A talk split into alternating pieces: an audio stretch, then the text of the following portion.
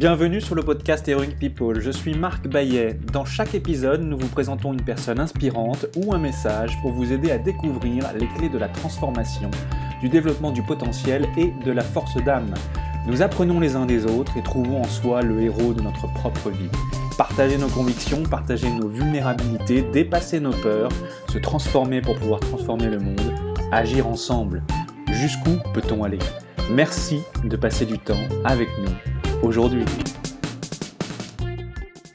Dans ce nouvel épisode de l'émission Heroic People, vous sont proposés de courts extraits des épisodes des derniers mois. Trois invités vous livrent ce que signifie pour eux qu'être l'héroïne ou le héros de sa propre vie, ce qu'est la force d'âme et enfin un conseil pour améliorer dès maintenant son quotidien.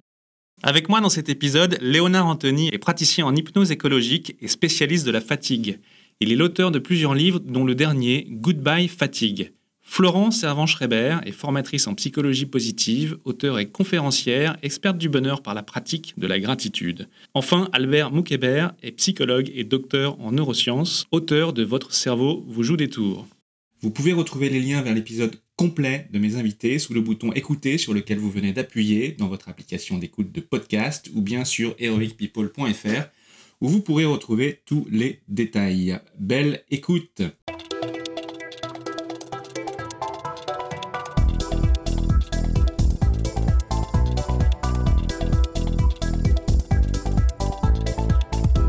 Extrait numéro 1. Léonard Anthony est praticien en hypnose écologique et spécialiste de la fatigue. Conférencier, chef d'entreprise et auteur de plusieurs livres dont le dernier Goodbye Fatigue, il a été initié il y a plus de 20 ans à la pratique de la méditation et du yoga nidra en Inde du Sud. Vous pouvez retrouver l'intégralité de notre conversation dans un épisode précédent, disponible sur heroicpeople.fr et toutes vos plateformes d'écoute préférées. Léonard Anthony nous explique comment ne plus subir sa fatigue ni celle des autres en nous proposant des solutions simples et concrètes. Il nous invite à découvrir tout ce que l'on a à apporter au monde en étant soi-même. Le Dalai Lama dit le vrai héros est celui qui vainc sa propre colère et sa haine. Pour vous, qu'est-ce que cela signifie être la héroïne ou le héros de sa propre vie? Je crois qu'on devient le héros de sa propre vie. Je compléterai la formule du Dalai Lama quand on a fait la paix avec tout ce qui nous fait peur. Je vois que grosso modo, la plupart du temps, que ce soit pour des angoisses, des phobies, une incapacité à se mettre, remettre en mouvement dans la vie, tout est lié au fond des formes de peur. Et euh, que ce soit à partir de Freud dans le début de la psychanalyse ou Milton Erickson dans l'hypnose, et je pourrais vous donner tellement d'exemples, y compris dans le registre de la philosophie. D'une certaine façon, je pense que dans notre civilisation moderne, nous avons développé une peur face à la mort. Tout à l'heure, vous aviez parlé de prière. Et je crois que la religion avait ceci de fondamental, c'est qu'elle nous proposait finalement une ouverture euh, à la fin de notre vie. Aujourd'hui, pour une très grande partie de la population occidentale, la vie s'arrête à la fin de notre existence physique et à ça est associée une forme de peur, la peur de mourir. Et le jour où nous comprendrons que tout, c'est pas tellement comprendre en fait, c'est que c'est renouer avec cette dimension qui est que toute forme de vie finit par à une fin, et cette fin redonne à nouveau une chance à la vie pour revenir à un texte qui est celui de la Bible, elle nous dit que nous devenons poussière. nous savons que la poussière est à la base de ce qui redonne la vie, puisque toute la matière, rien ne se perd, tout se, tout se transforme, nous dit la science. Eh bien, nous, euh, quand on efface notre peur de la mort, quand on efface petit à petit toutes nos peurs, eh bien, nous allons vaincre notre colère, notre haine, et nous allons vers un chemin qui est celui de la liberté, la liberté de vivre. Et c'est ça qui est fondamentale. Parce que dès lors que nous renons avec cette liberté, alors nous allons pouvoir, je n'aime pas le mot profiter, mais c'est la formule qui, est la plus communément partagée, nous allons pouvoir profiter de la vie de manière extraordinaire. J'allais, moi, je dirais, nous pouvons nous installer au cœur de la vie et laisser jaillir ses fruits et de, de tout part pendant toute la durée de notre existence. Souviens-toi que tu étais poussière et que tu redeviens poussière et alors tu connaîtras la liberté. Absolument c'est le fondement même d'une vie épanouissante. Vous savez, il y a un truc qui est quand même assez extraordinaire. Hein. L'espérance de vie au XVIIIe siècle, depuis la naissance de Sapiens, grosso modo, était de 26 ans. L'espérance de vie à la naissance. Aujourd'hui, notre espérance de la vie à la naissance, elle est de 80 ans quasiment euh, en Occident. Et pourtant, nous courons toujours, nous passons, notre temps à courir après le temps. Voilà un paradoxe qui mériterait d'être euh, euh, médité. 26, 27, 28 ans, je crois que c'est l'âge moyen, c'est ce que disent les, les, statistiques à partir desquelles, en Occident, un être humain passe pour la première fois à la porte d'un psy. Vous voyez, alors les choses se sont accélérées maintenant parce que je lisais une étude euh, ces derniers jours qui disait que les adolescents, depuis, euh, alors il y a des discussions sur les causes. Certains disent que c'était depuis le confinement, d'autres me disent que c'est l'arrêt des confinements n'ont pas fait baisser les, demandes de consultation. Donc il semblerait que cette moyenne baisse maintenant à 11, 11 15 ans, ce qui n'est pas un très bon signe. Et qu'une des causes, c'est l'avènement justement des, de la surconsommation des écrans. Et il est vraiment temps que nous nous penchions, nous, parents et citoyens, sur ces sujets-là. Dernière question. Pour vous, qu'est-ce que la force d'âme? Je dirais que notre force d'âme, la force d'âme, c'est ce qui reflète la capacité d'un individu à vivre dans un monde qui est à la fois rationnel et chaotique.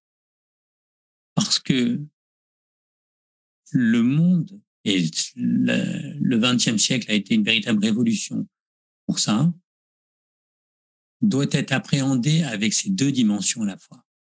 Celui de la raison, parce que notre l'ensemble de l'humanité est construit sur une des relations de causalité. Je fais ceci, je dois être responsable de mes actes et le code civil, le code de la route sont des exemples qui permettent de réagir le monde de la causalité. Mais le XXe siècle aussi nous a appris que une partie du vivant repose sur des phénomènes chaotiques. La physique quantique nous apprend que à l'échelle des particules, un électron peut être ici ou là, et pas spécifiquement à un endroit précis tant que l'observateur ne s'est pas manifesté. Voilà quelque chose qui est assez troublant. On nous apprend aussi que la Lune, qui est essentielle à la stabilité de la climatologie sur la Terre, est née d'un événement chaotique, a priori, avec la fusion d'une planète qui s'appelait Theia, qui a disparu. Deux planètes se sont, sont entrées en collision, la Terre et Theia, et est née la Lune. Donc, d'un événement chaotique et lié à la stabilité. Et donc, je crois, puisque la question est assez philosophique, hein, telle que vous l'avez posée, je pense que l'être humain aurait à gagner, pour revenir à la, une des propositions que je faisais tout à l'heure, à s'installer au cœur de se faire rien dans des moments ouverts qui a priori ne sont pas des moments où les choses se font de manière raisonnée et où on observe des causalités qui sont concrètes et précises, mais, mais où, probablement ces fondements de ces moments ouverts sont de nature chaotique pour tirer des bénéfices. Donc, la force de l'âme, pour, pour conclure, je dirais, elle tire son adéquation et sa substance dans l'adhésion à la raison et à la fois au chaos. quels conseils ou petits exercices simples et concrets pouvez-vous proposer à ceux qui nous écoutent pour commencer à introduire le changement et améliorer tout de suite leur vie et leur quotidien Alors, euh, je dirais d'apprendre à faire rien. Et pour ça, j'ai donné plusieurs exercices pour comprendre euh, cette dimension. La première euh, qui me vient à l'instant, c'est celle que j'ai décrite dans le livre qui s'appelle le hamac du temps.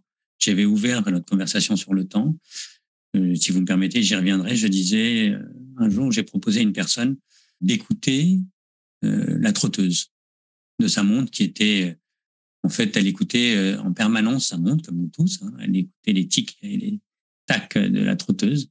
Et je lui dis, si vous portiez attention aux espaces blancs qui s'installent entre chaque tic et tac de votre trotteuse et considérer que chacune de ces sonorités, chacune de ces pulsations, tac, sont comme les poteaux d'un hamac. Et installez-vous au cœur dans, ce, dans ces espaces blancs entre chacune de ces pulsations. Puis à un moment donné, écoutez-les dans votre tête et ralentissez ces pulsations.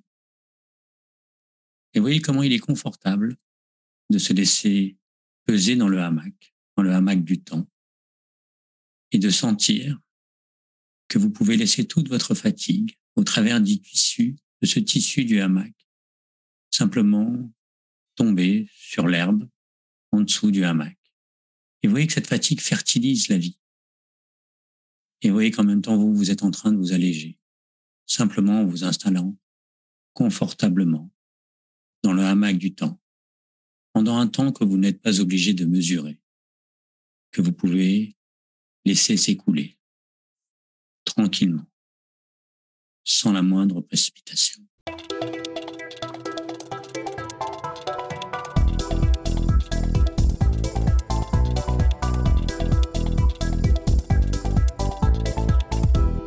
Extrait numéro 2. Florence Servan-Schreiber est formatrice en psychologie positive, conférencière et journaliste. Elle anime des ateliers d'inspiration au bonheur. Ses enseignements se déclinent également sur scène à travers un spectacle en ligne avec l'Académie 3 Kiff Academy et dans de nombreux ouvrages dont elle est l'auteur. Dans un épisode précédent que vous pouvez retrouver sur heroicpeople.fr et toutes vos plateformes d'écoute préférées, Florence Servan-Schreiber nous parle du prodigieux pouvoir de la gratitude et propose des exercices pratiques pour l'introduire dans notre quotidien.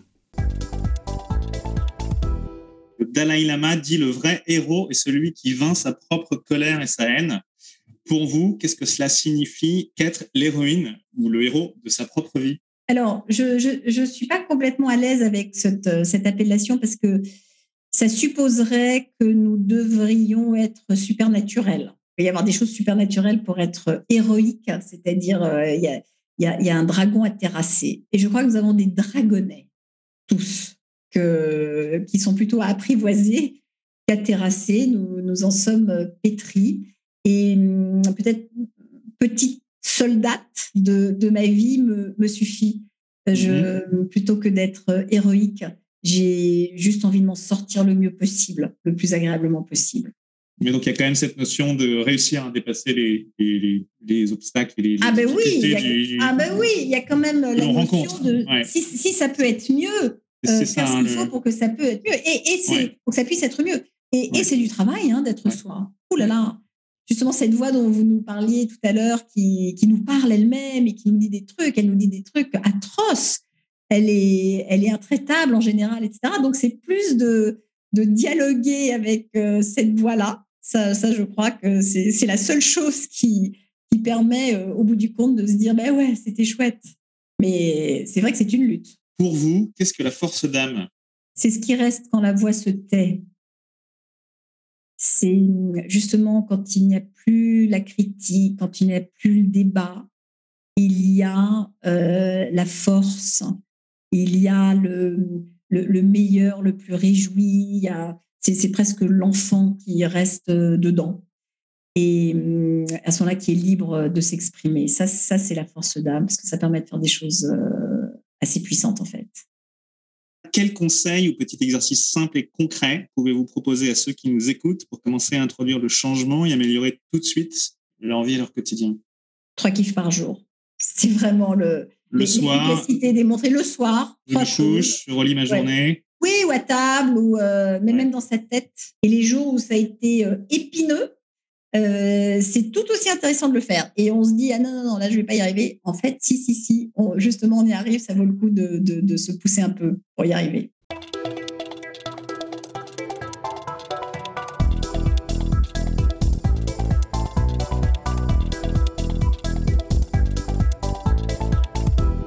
Enfin, extrait numéro 3. Albert Moukébert est docteur en neurosciences cognitives et psychologue. Auteur de Votre cerveau vous joue des tours, il s'intéresse à la flexibilité du cerveau et à la manière dont nous formons nos opinions. Dans un épisode précédent que vous retrouverez sur heroicpeople.fr et sur toutes vos plateformes d'écoute préférées, Albert nous explique ce qui nous rapproche des autres et ce qui fait que nous sommes uniques. Il nous aide à comprendre notre singularité et nous donne des clés pour décrypter les comportements des autres. Pour vous, Qu'est-ce que cela signifie être l'héroïne ou le héros de sa propre vie? Je suis pas très fan de ce truc de héros parce que je pense qu'on essaye tous d'être des héros et on a besoin de supporting actors. Genre, moi, je suis prêt à lâcher ma, place de héros. Et s'il y a un héros qui a besoin d'un sidekick, s'il y a un Batman qui a besoin d'un Robin, ou qui a besoin de citoyens à sauver, moi je suis prêt à, à jouer le rôle de, de la princesse en détresse dans le château et d'attendre que quelqu'un vienne me sauver. C'est, je suis pas sûr que ces récits hyper individuels où on veut tous être spéciaux, on veut tous être uniques, on veut tous être des héros. Genre on est une espèce sociale collaborative et c'est important de savoir quand est-ce qu'on doit être des moutons aussi, quand est-ce que j'ai besoin de faire confiance à l'autre, de déléguer une partie de ma de ma pensée. Euh, c'est vrai que le comportement moutonnier est très souvent négativement perçu et le mot scientifique technique pour ça s'appelle la conformité normative. Et effectivement c'est pas une bonne chose quand je me conforme parce que j'ai envie juste de plaire. Mais il y a une autre forme de conformité qui est nécessaire pour qu'une société d'humains fonctionne. On appelle ça la conformité informationnelle. C'est quand j'ai l'humilité de réaliser en fait que l'autre est meilleur que moi sur un sujet et que j'ai tout intérêt à me calquer sur lui au lieu de je suivre moi-même. Et du coup ne pense pas que c'est important qu'on soit tous des héros. Je pense que c'est trop de pression pour pas beaucoup de retour à la fin. Donc, est-ce qu'on peut dire que. Être bien, quoi. Genre, ouais, genre être une version moyenne de moi-même. Genre, ça dépend combien est-ce que je mets une pression. Est-ce que j'ai besoin tout le temps d'être la meilleure version de moi-même? Je suis pas sûr si une version moyenne de moi-même me plaît. Pourquoi est-ce que je vais, genre, me foutre encore plus de pression pour m'améliorer de 1% Bertrand Russell, un, un, philosophe Ouais. que j'aime beaucoup, a écrit un livre qui s'appelle Éloge de l'oisiveté. Ouais. Je pense qu'on perd beaucoup dans cette. Et c'est surprenant parce que je me dirais, je, je, je me serais dit que le Dalai Lama devrait être plutôt pour l'oisiveté et pas dans cette course effrénée vers l'héroïsme euh, qui est hyper, une valeur hyper, genre qui nous vient beaucoup des États-Unis, le American Dream, le. Bon, le Dalai Lama, il dit euh, le- le- la vocation de, de l'homme, parce qu'on a dans lui, dans un modèle Ouais. où on a plusieurs vies, c'est de vaincre sa propre colère et sa haine, de vaincre, de travailler sur ses propres turpitudes, euh, sous-entendu, pour aller vers plus d'être avec soi-même, avec l'autre, avec le monde. Ouais. Voilà. Pourquoi pas Oui, mais par exemple, le Dalai Lama, pour moi, j'ai lu le Bhagavad Gita, des trucs comme ça, une période, j'ai eu ma période d'intérêt pour les religions, je suis tapé un peu les différents livres religieux. Il faut autant euh, abandonner sa colère que sa joie. Genre, le, le bouddhisme, Ouais. au final, c'est abandonner tout hein, pour se fondre dans le nirvana. Donc, Et vers une forme de neutralité euh, ouais, émotionnelle. ouais. Donc, voilà, je sais pas, je sais pas, je sais pas si c'est une bonne- c'est un bon but. Mais en tout cas, parfois, la colère, c'est une bonne chose. Nos émotions ont toutes des fonctions, aussi bien les émotions positives et négatives. C'est est-ce qu'elles sont adaptées à la situation? Mm. Et parfois, la colère va me pousser à agir pour rejeter une injustice sociale ou, ou une injustice que je vis devant moi, etc. Et donc, c'est important de ne pas, encore une fois, être dans cette, ce dictat du bonheur où il faut que je cours tout le temps vers une satisfaction euh, positive de ma vie en permanence. Pour vous, qu'est-ce que la force d'âme? J'ai aucune idée. Déjà, je crois pas en l'âme. Ouais, je suis pas matérialiste, je suis pas dualiste, je crois qu'on est seul et c'est ça qui rend flippant, c'est que la responsabilité de ce qui nous arrive est notre responsabilité individuelle et partagée. Et du coup, je pense que euh, la force d'humain, je dirais, c'est cette capacité à recréer des histoires, à se raconter des récits et qui peuvent être en même temps une bénédiction ou une malédiction infinie. Je pense qu'un des proverbes les plus vrais qui s'applique à mon travail, c'est l'enfer est pavé de bonnes intentions. Genre, il y a nos intentions et puis il y a nos actions. Ils sont, ils ne vont pas tout le temps dans la même direction. Quels conseils ou questions auto-réflexives est-ce que vous pouvez poser à ceux qui nous écoutent pour les interpeller? Un petit exercice simple et concret à proposer pour commencer à introduire le changement et améliorer tout de suite leur que le changement ne dépend pas juste de moi. De questionner, genre, ma place dans une sorte de relation systémique et c'est beaucoup Ouais. de rétrocontrôle. La relation à l'autre, la mon environnement, le monde, la société. On appelle ça la, la- la sphère micro, méso, macro. Genre, ma relation Ouais. avec moi-même, ma relation avec les gens que je connais, méso, moyenne de mes relations sociales, et ma relation avec le monde plus large, ma ville, mon pays, la société, je sais pas, les enjeux euh, planétaires.